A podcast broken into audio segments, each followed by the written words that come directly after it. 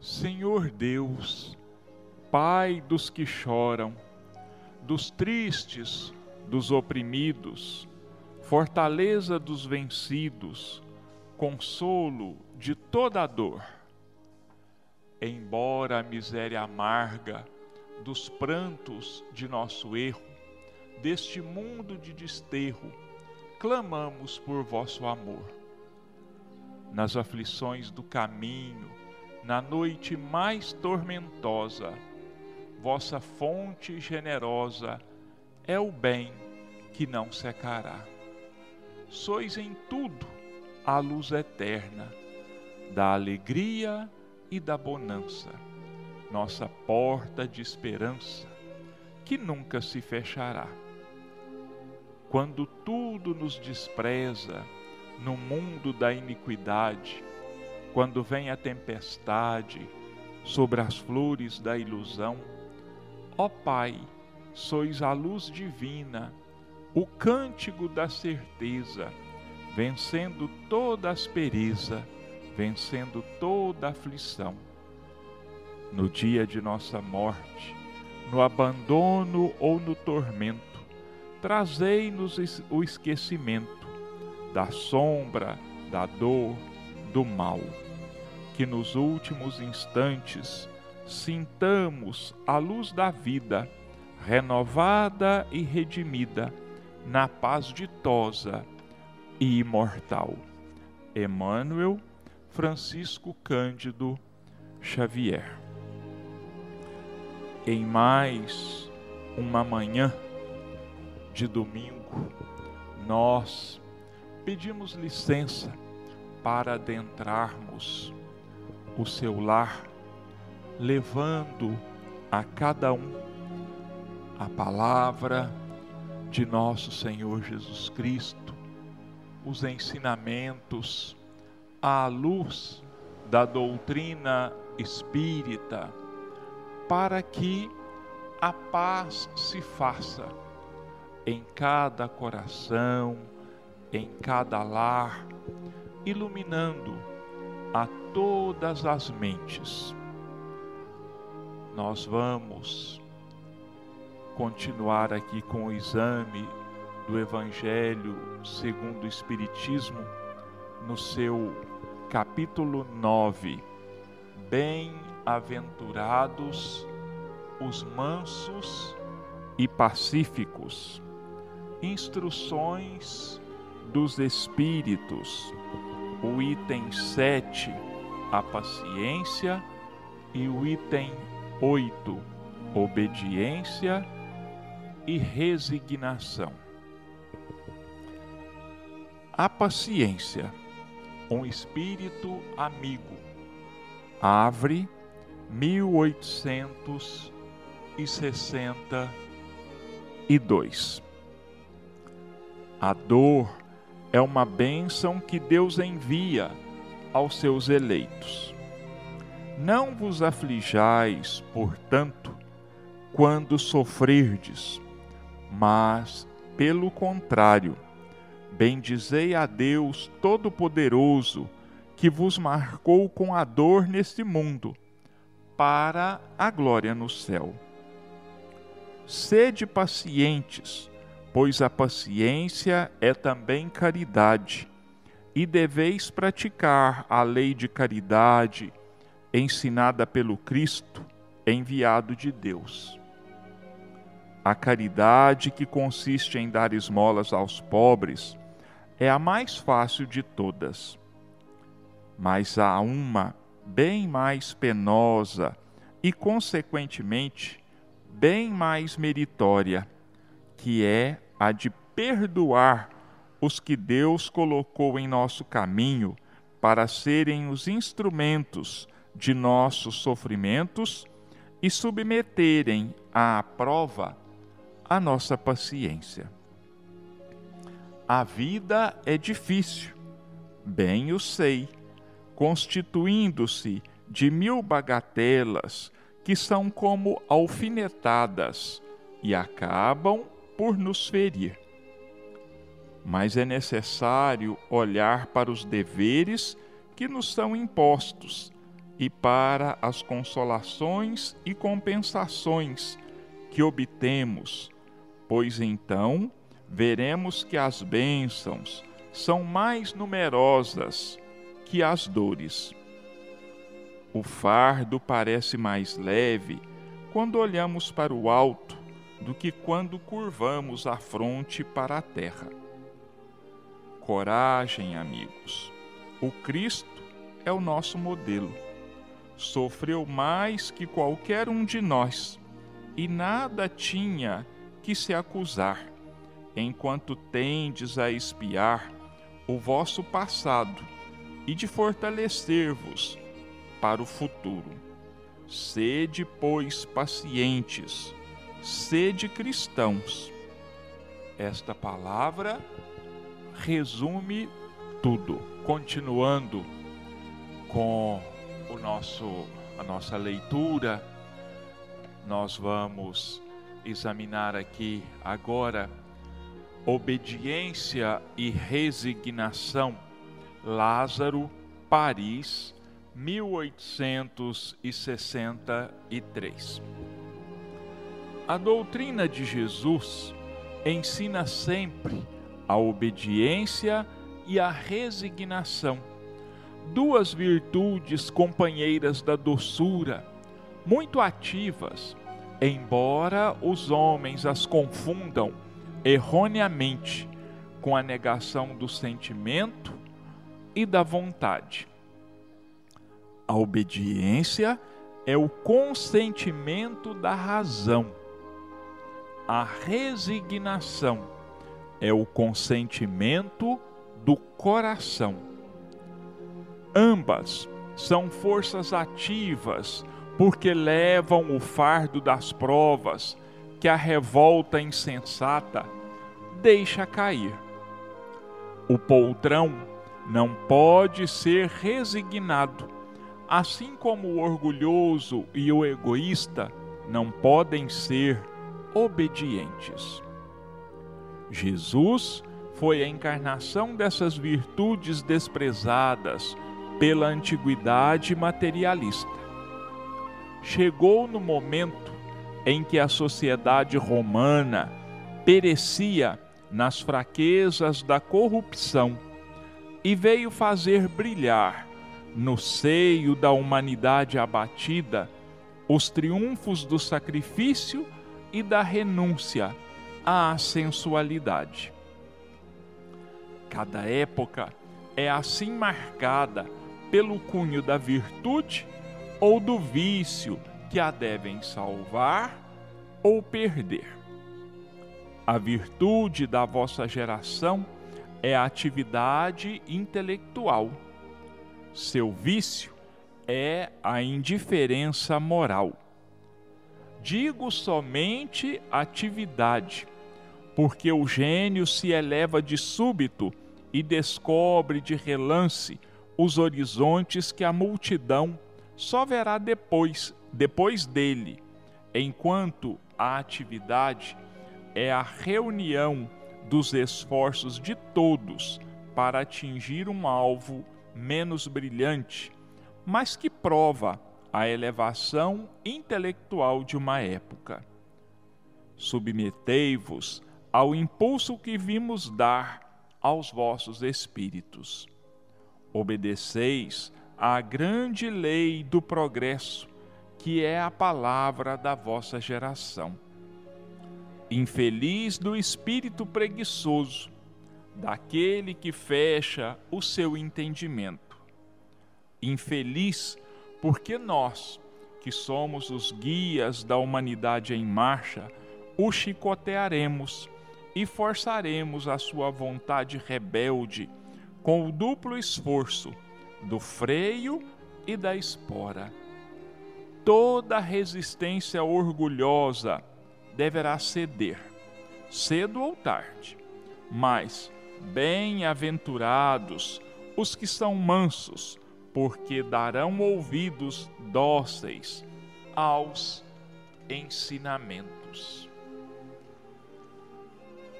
Nossos irmãos, nós temos aqui então, no capítulo 9, Bem-aventurados os mansos e pacíficos. Nessas instruções dos Espíritos, o desdobramento desse capítulo, onde um espírito amigo e depois o espírito Lázaro vem nos ensinar sobre paciência, sobre obediência, sobre resignação. Paciência, todos nós sabemos o que significa. Paciência, a ciência da paz, a ciência da tranquilidade. Olha, meus irmãos, não é da inércia, não é da imobilidade, não é de ficar quieto e deixar que as coisas transcorram à torta e à direito, como muitos de nós às vezes costumamos fazer. Não é isso.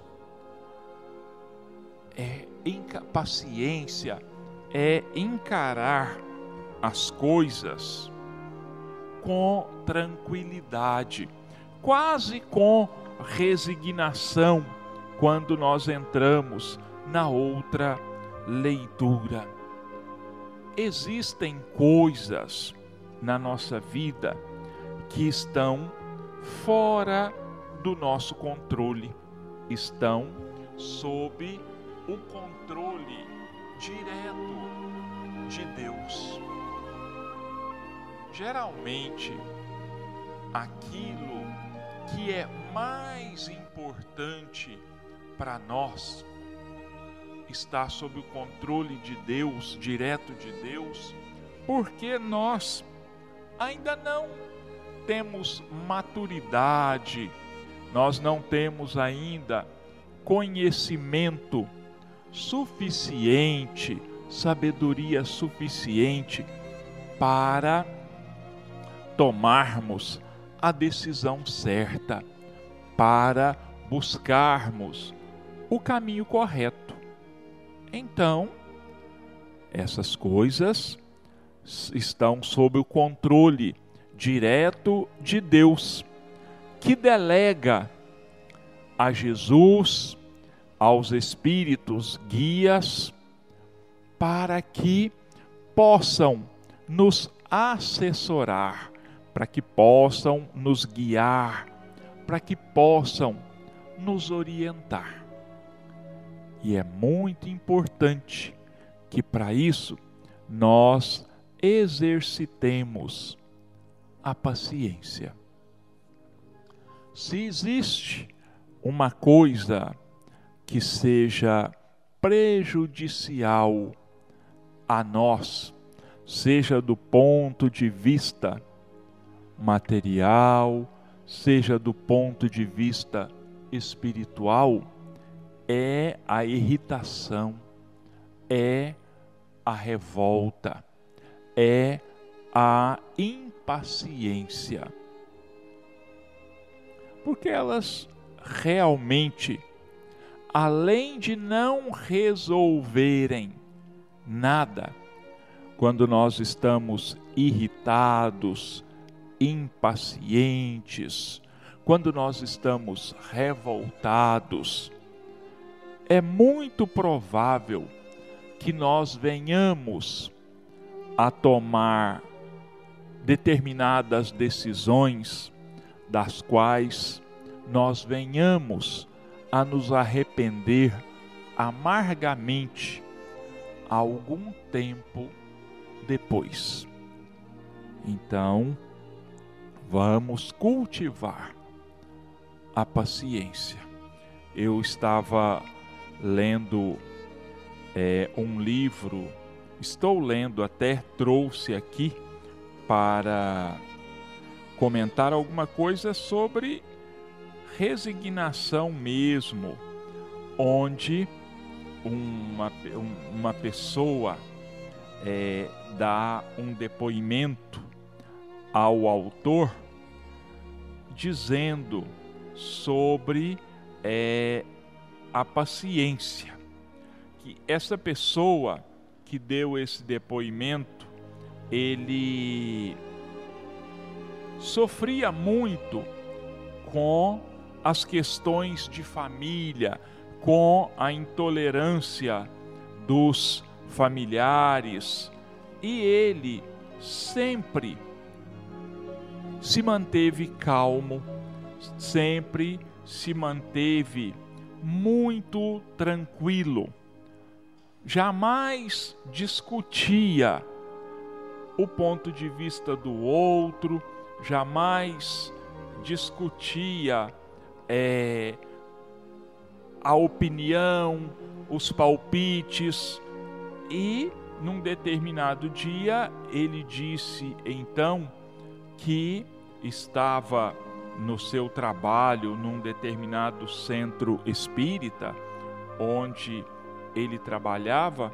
e que o espírito disse para ele, o seu guia espiritual disse para ele: Olha, você lucrou muito, você está ganhando muito com a paciência que você está tendo diante dos problemas que você tem enfrentado na sua casa. Então, vamos exercitar esta paciência, vamos exercitar essa calma, porque tem um ditado, né, entre nós aqui na terra de que em boca fechada não entra mosca. Então, se Deus nos deu dois ouvidos e apenas uma boca, já está naturalmente indicando para nós que nós devemos ouvir mais e falarmos menos. Quem ouve mais, aprende mais. Quem ouve mais, cresce mais, se melhora mais. Aí depois vem o Espírito Lázaro falando para nós sobre obediência e resignação. Também são duas virtudes que nós não exercemos com a devida compreensão, com da maneira como nós deveríamos exercitar, como nós deveríamos realmente sermos obedientes e resignados. E o Espírito, ele diz aqui para nós que a obediência é o consentimento da razão e a resignação é o consentimento do coração. Quer dizer, nós obedecemos por uma questão de inteligência. Nós obedecemos por uma questão de lógica, por uma questão de raciocínio e nós somos resignados por uma questão espiritual de aceitação íntima. Olha, nós obedecemos a ordem da mãe, do pai, nós obedecemos as ordens do patrão, do chefe, e assim por diante. É, é uma coisa externa, vamos dizer assim. Já a resignação é um sentimento mais íntimo. Por exemplo, diante das fatalidades da vida, não resta a nós nada mais do que a aceitação, lembrando sempre que, como eu já disse, Deus sabe o que é melhor para cada um de nós. Essa questão da resignação, ela é um pouco superior ou bastante superior ao meu conhecimento atual. Então, para me ajudar nessa nesses comentários, eu trouxe aqui um outro livro hoje chamado Gestão de Crises Emocionais, de um autor espírita, naturalmente, chamado Donizete Pinheiro.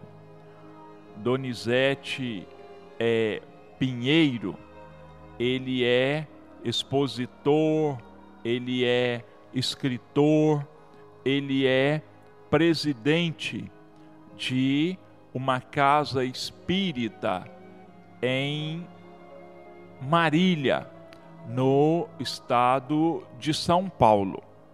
E ele então reuniu as suas palestras, os seus conhecimentos e escreveu alguns livros: Terapia da Paz, Um Olhar sobre a Honestidade, Contos Modernos em Tempo de Paz, A Morte Sem Mistério, Quando Deus Abre as Portas, e o último é esse, então, Gestão de Crises Emocionais.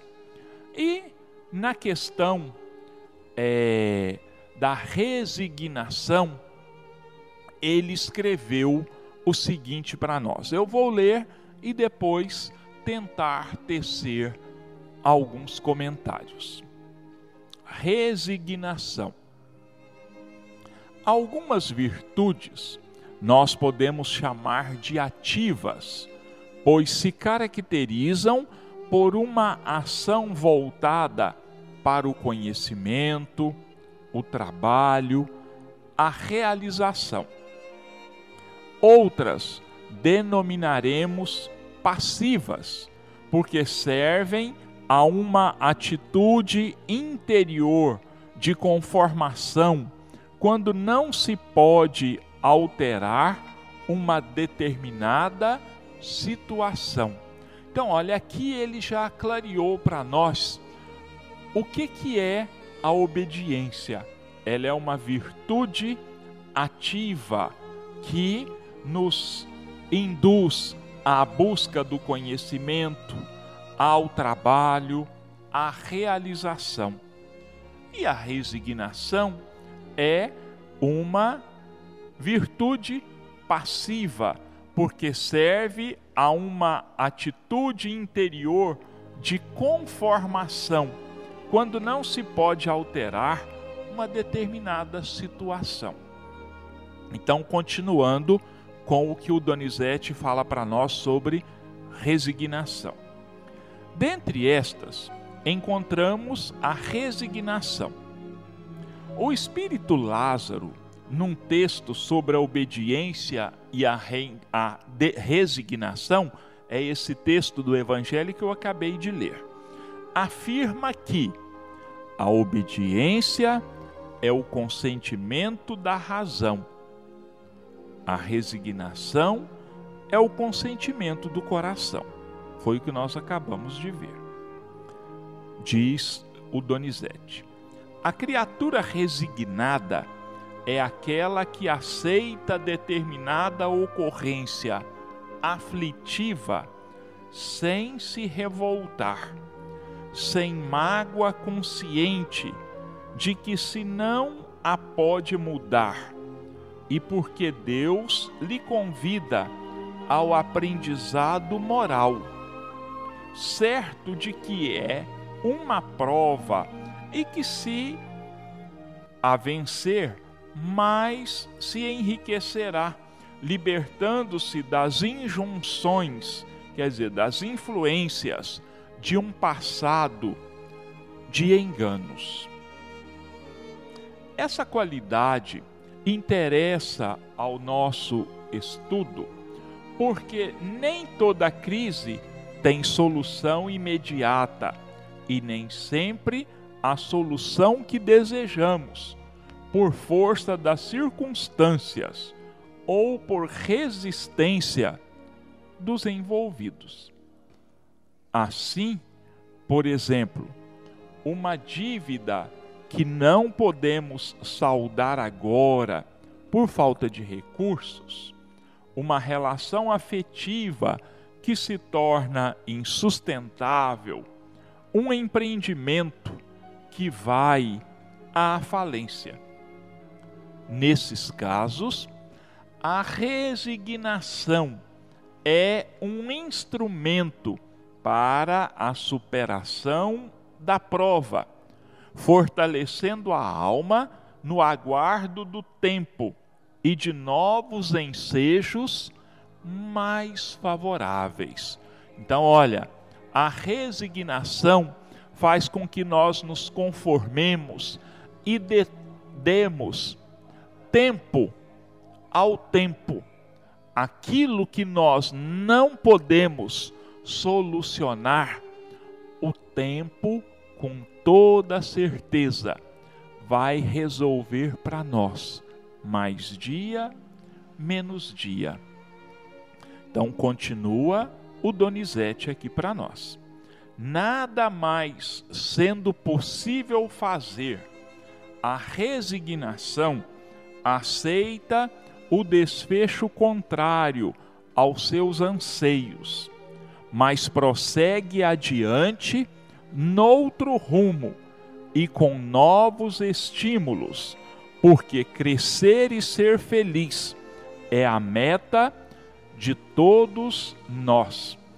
Olha que importante isso que o Donizete Pinheiro diz aqui para nós: resignação.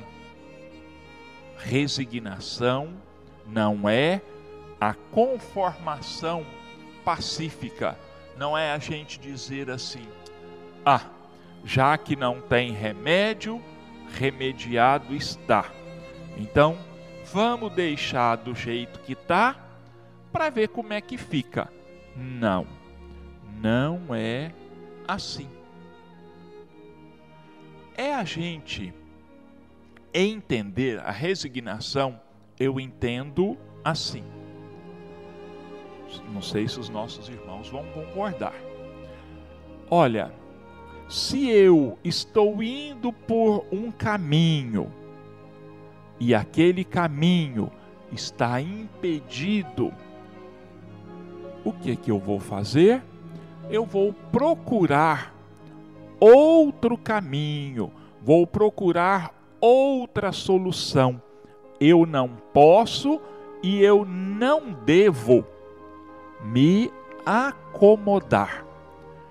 Eu não vou me revoltar, mas vou procurar outra solução, vou procurar outro meio para resolver o meu problema. Esse é o meu conceito, é o meu entendimento de resignação. Mas vamos voltar aqui ao Donizete.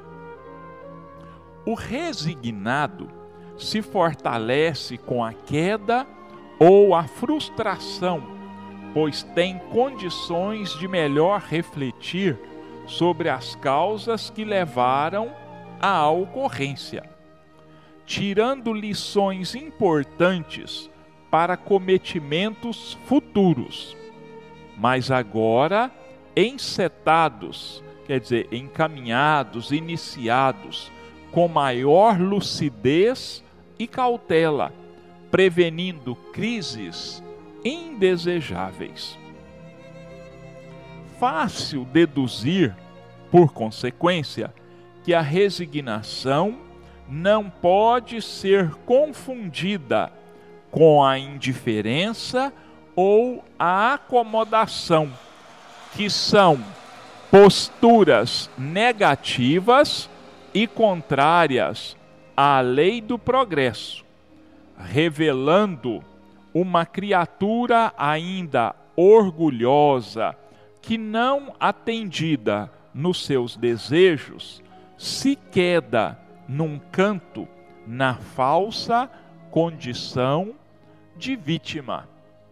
Então, olha, eu vou repetir parte do que eu acabei de ler, do que o Donizete nos diz aqui. Resignação não pode ser confundida com indiferença ou acomodação, que são posturas negativas e contrárias à lei do progresso. Resignação é nós entendermos mais ou menos que o caminho que nós estamos seguindo não é aquele que é o conveniente para nós, que nós deveremos buscar um outro caminho. Ou ainda, que não é o tempo, não é a hora de nós conseguirmos aquilo que nós estamos buscando. Então é preciso saber dar tempo ao tempo. Continuando, a resignação é preparada pela fé, a compreensão e a paciência, e enseja a serenidade e o equilíbrio, posturas indispensáveis ao bem-estar.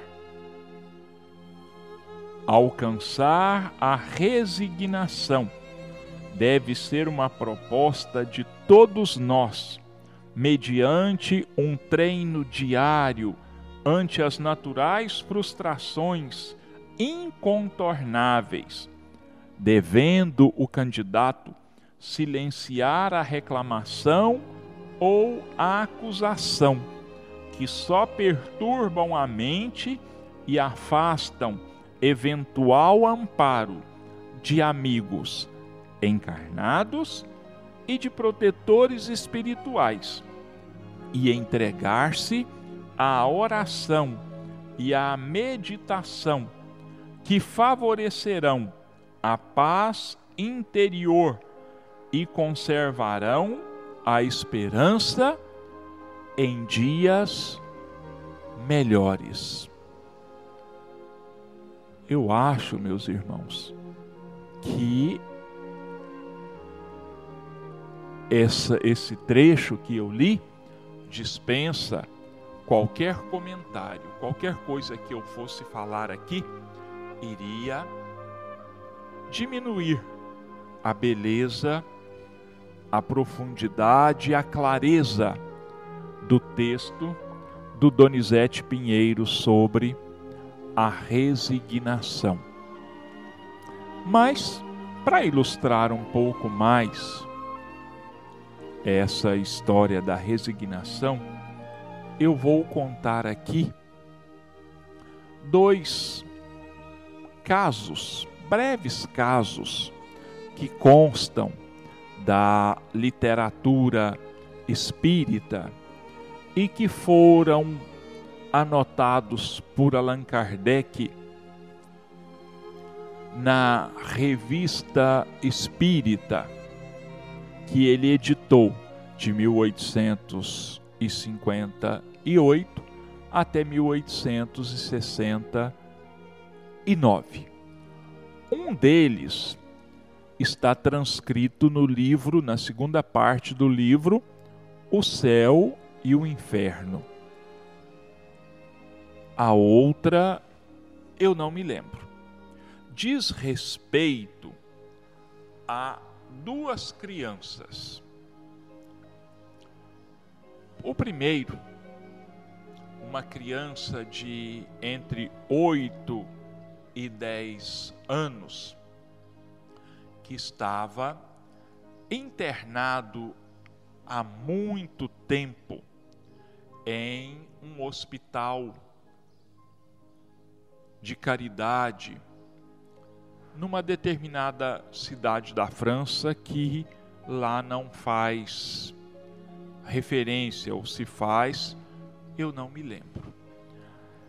Esse menino, ele adquiriu ou desenvolveu uma enfermidade a partir dos dois anos de idade.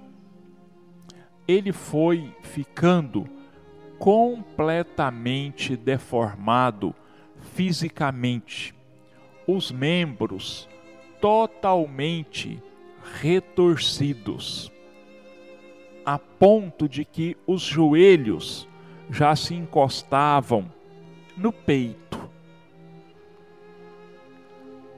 Magro, que só tinha pele e ossos. E ele estava há tanto tempo acamado que ele estava com o corpo completamente coberto de feridas. É, hoje a medicina chama de escaras, né, aqueles ferimentos por ficar muito tempo acamado.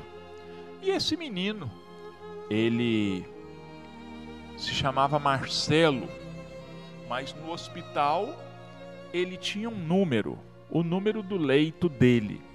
Não me lembro se oito. O enfermo número oito era como ele era tratado no hospital. E o médico que o tratava ficava super admirado de ele jamais reclamar de dor, porque o médico sabia que ele passava por dores atrozes. Mas um dia ele pediu ao médico: Doutor, por favor, me dê mais alguma dessas pílulas que você me dá de vez em quando para acalmar as minhas dores. Aí o médico falou assim: Mas, meu filho, eu dou a você uma determinada quantidade de remédio, mas eu não posso aumentar a dose, porque isso pode ser fatal para você. Você pode vir a morrer por excesso de, é, de remédio, de analgésico. Por que, que você quer mais remédio? Ele falou assim: Doutor, eu quero mais, porque eu estou com tanta dor, mas eu estou com tanta dor, mas eu não quero que os meus gemidos de dor incomodem os outros doentes. Eu não quero ser um incômodo para ninguém. Então, isso, meus irmãos, é resignação. Uma criança de 8 a 10 anos já tinha essa grandeza espiritual de não querer incomodar os outros doentes com os seus gemidos de dor. E o outro caso de resignação também diz respeito a uma criança, desta vez uma menina, que eu não me lembro o nome. mas que durante anos também padeceu de uma enfermidade durante muitos e muitos anos acamada, desde os cinco anos, me parece, até a sua morte, em torno dos doze anos. E nunca, nunca reclamou de dor, nunca derramou uma lágrima por causa da dor. Pelo contrário, ela sempre buscava consolar a mãe, o pai e os irmãos, falando de Deus, falando de paciência, falando de resignação. E essa menina, então, que eu já disse que não me lembro o nome, ela veio a desencarnar. E um espírita que conhecia a família, que conhecia a história da menina e que se correspondia com Allan Kardec, porque era espírita, ele escreveu ao Allan Kardec contando o caso dessa criança, dessa jovem que tinha sofrido tanto, mas que ninguém nunca tinha ouvido uma única queixa que tivesse partido dela. Então, o Kardec ele evocou, ele convidou o espírito, essa menina em espírito, para uma conversa, para um estudo na Sociedade Parisiense de Estudos Espíritas e fez a ela uma série de perguntas. E perguntou para ela: Você não sentia dores? Ela dizia: Sentia dores enormes, dores fortíssimas. Mas por que é que você então nunca reclamou? Por que, que você não chorava de dor? Ela dizia assim: porque quando a minha dor estava chegando ao limite que eu podia suportar e que eu achava que ia começar a reclamar, a chorar e a gritar de dor, meu espírito protetor estava ao meu lado na cabeceira da minha cama e simplesmente apontava o dedo para o alto, como se me dissesse: lembre-se de Deus paciência. Lembre-se de Jesus. E então eu recobrava a minha coragem.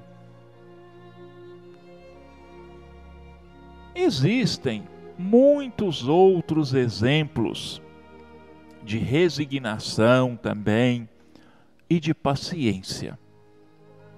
Quem quiser conhecer um grande exemplo de resignação, procure conhecer a história de Jerônimo Mendonça, um espírita muito famoso da cidade de Ituiutaba. Ele era conhecido como o gigante deitado.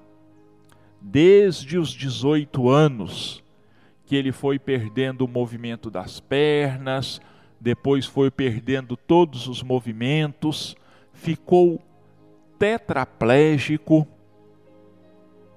e por fim acabou ficando cego. Ficou acabou, acabou ficando cego. Mas mesmo assim, fazia belíssimas palestras espíritas, viajava por várias cidades da nossa região. Alguém doou para ele uma perua Kombi e ele era colocado numa maca hospitalar e era levado então para os lugares para onde ele era convidado a fazer as suas palestras. E existe um livro também, um romance espírita, chamado Calvário de Libertação, do espírito Vitor Hugo, e que foi recebido pelo médium Divaldo Pereira Franco.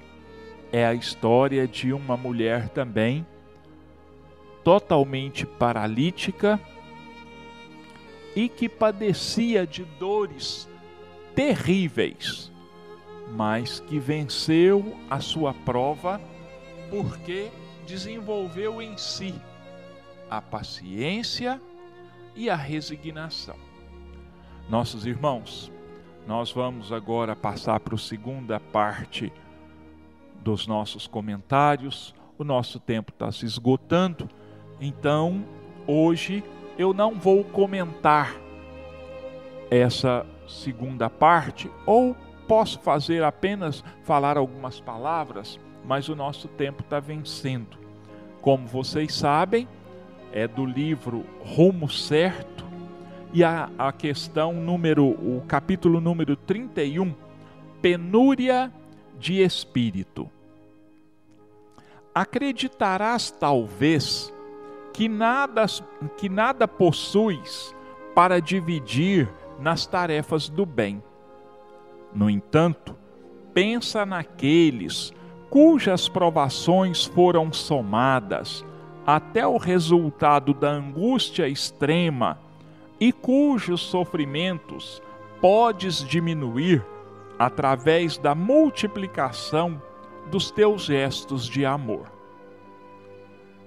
Não só isso. Coloca-te sinceramente no lugar deles. Se fosses o doente largado às horas, com que júbilo receberias os 15 minutos de companhia e de afeto que alguém te pudesse oferecer, repartindo contigo algum saldo de tempo? Se estivesses na posição do obsidiado infeliz, com que reconforto recolherias as ligeiras instruções de algum companheiro que viesse a destacar humilde parcela do próprio conhecimento, a fim de suprir-te a necessidade de paz e orientação. Em semelhante assunto, ao lado da penúria material, consideremos aquela outra, a penúria de espírito, para verificar que a divisão do entendimento e da bondade é recurso a ser aplicado incessantemente na contabilidade da vida. Reflete naqueles que foram ludibriados pela fortuna sem trabalho e resvalaram no tédio, às vezes comprando, a preço de ociosidade e imprudência, a ficha dourada que lhes assinala a presença no manicômio. Calcula o suplício moral dos que se enganaram com as facilidades da inteligência, com menosprezo pelo serviço aos semelhantes, e acordaram um dia de consciência perdida nas teias da criminalidade. Pensa no sofrimento das crianças desajustadas que se desenvolvem para o mundo entre a revolta e o desânimo, e reflete naqueles companheiros outros da humanidade que tombam diariamente em frustração, conquanto instruídos e abastados, aniquilando nos excessos do álcool e nos abusos do entorpecente as melhores possibilidades da reencarnação promissora. Comumente admitimos que, a rigor, a obra de assistência é trabalho tão somente atribuível às forças administrativas do campo oficial, através da conjugação de verbas gigantescas que suprimam as exigências imediatas do corpo. Ainda assim, por enquanto, as exigências da alma sobram em grande número. Desespero, aflição, desencanto, rebeldia, ódio, desequilíbrio, obsessão e loucura são males que nem sempre o apoio amoedado consegue socorrer. Para a eliminação da penúria de espírito, essencialmente só existe um remédio: o amor.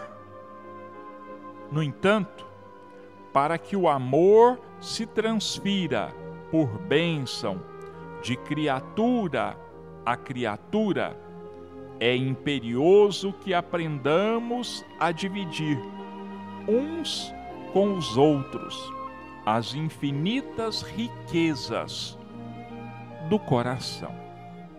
Eu falei que não ia comentar, nossos irmãos, mas eu vou fazer um breve comentário aqui.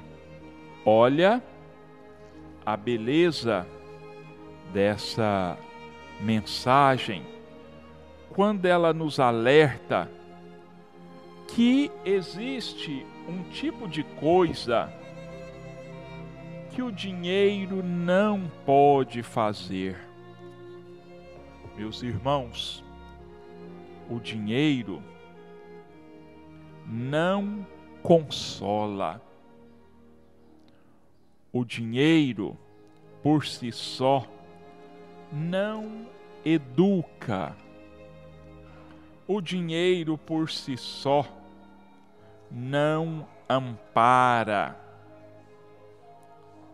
Uma série de outros outras ações que nós deveríamos e que nós só conseguiríamos fazer desde que nos dispuséssemos a servir, desde que dispuséssemos o nosso coração para trabalhar em benefício do nosso próximo. Então, o dinheiro é um instrumento que o nosso coração, que o nosso amor, que a nossa boa vontade e compaixão colocam em movimento. Mas onde o dinheiro não consegue apenas o amor pode. Eu vou até repetir a frase do Emmanuel aqui. Desespero, aflição, desencanto, rebeldia, ódio, desequilíbrio, obsessão, e loucura São males que nem sempre o apoio amoedado consegue socorrer. Não precisa falar mais nada, né, nossos irmãos? Bom, nós vamos então encerrar o nosso programa de hoje, agradecendo mais uma vez aos nossos irmãos ouvintes, pedindo a Deus e a Jesus que nos abençoem e que nos amparem a cada um, que sustentem a cada um de nós nas nossas lutas, nas nossas dificuldades, fortalecendo a nossa paciência para com as dificuldades dos outros, assim como precisamos da paciência dos outros para com as nossas dificuldades, como diz uma mensagem de Emmanuel, recebida por Chico Xavier. Para encerrar, eu vou encerrar com a oração ditada por Emmanuel a Chico Xavier, intitulada Oração pelos entes queridos. Senhor Jesus, concedeste-nos os entes queridos por tesouros que nos emprestas. Ensina-nos a considerá-los e aceitá-los em sua verdadeira condição de filhos de Deus, tanto quanto nós com necessidades e esperanças semelhantes às nossas. Faze-nos, porém, observar que aspiram a gêneros de felicidade diferente da nossa e auxilia-nos a não lhes violentar o sentimento em nome do amor no propósito inconsciente de escravizá-los aos nossos pontos de vista. Quando tristes, transforma-nos em bênçãos capazes de apoiá-los na restauração da própria segurança. E quando alegres ou triunfantes nos ideais que abraçam, não nos deixes na sombra do egoísmo ou da inveja, mas sim ilumina-nos o entendimento para que lhe saibamos acrescentar a paz e a esperança. Conserva-nos no respeito que lhes devemos, sem exigir-lhes testemunhos de afeto ou de apreço, em desacordo com os recursos de que disponham auxilia-nos a ser gratos pelo bem que nos façam, sem reclamar-lhes benefícios ou vantagens, homenagens ou gratificações que não nos possam proporcionar. Esclarece-nos para que lhes vejamos unicamente as qualidades ajudando-nos a nos determos nisso, entendendo que os prováveis defeitos de que se mostrem ainda portadores desaparecerão no amparo de tua bênção. E se algum dia viermos a surpreender alguns deles em experiências menos felizes, dá-nos a força de compreender que não será reprovando ou condenando que lhes conquistaremos os corações, e sim entregando-os a Ti, através da oração, porque apenas Tu, Senhor, podes sondar o íntimo de nossas almas e guiar-nos o passo para o reequilíbrio nas leis abençoadas de Deus. mais uma vez. Que Deus nos abençoe, que Jesus nos ampare e nos sustente, e que assim seja.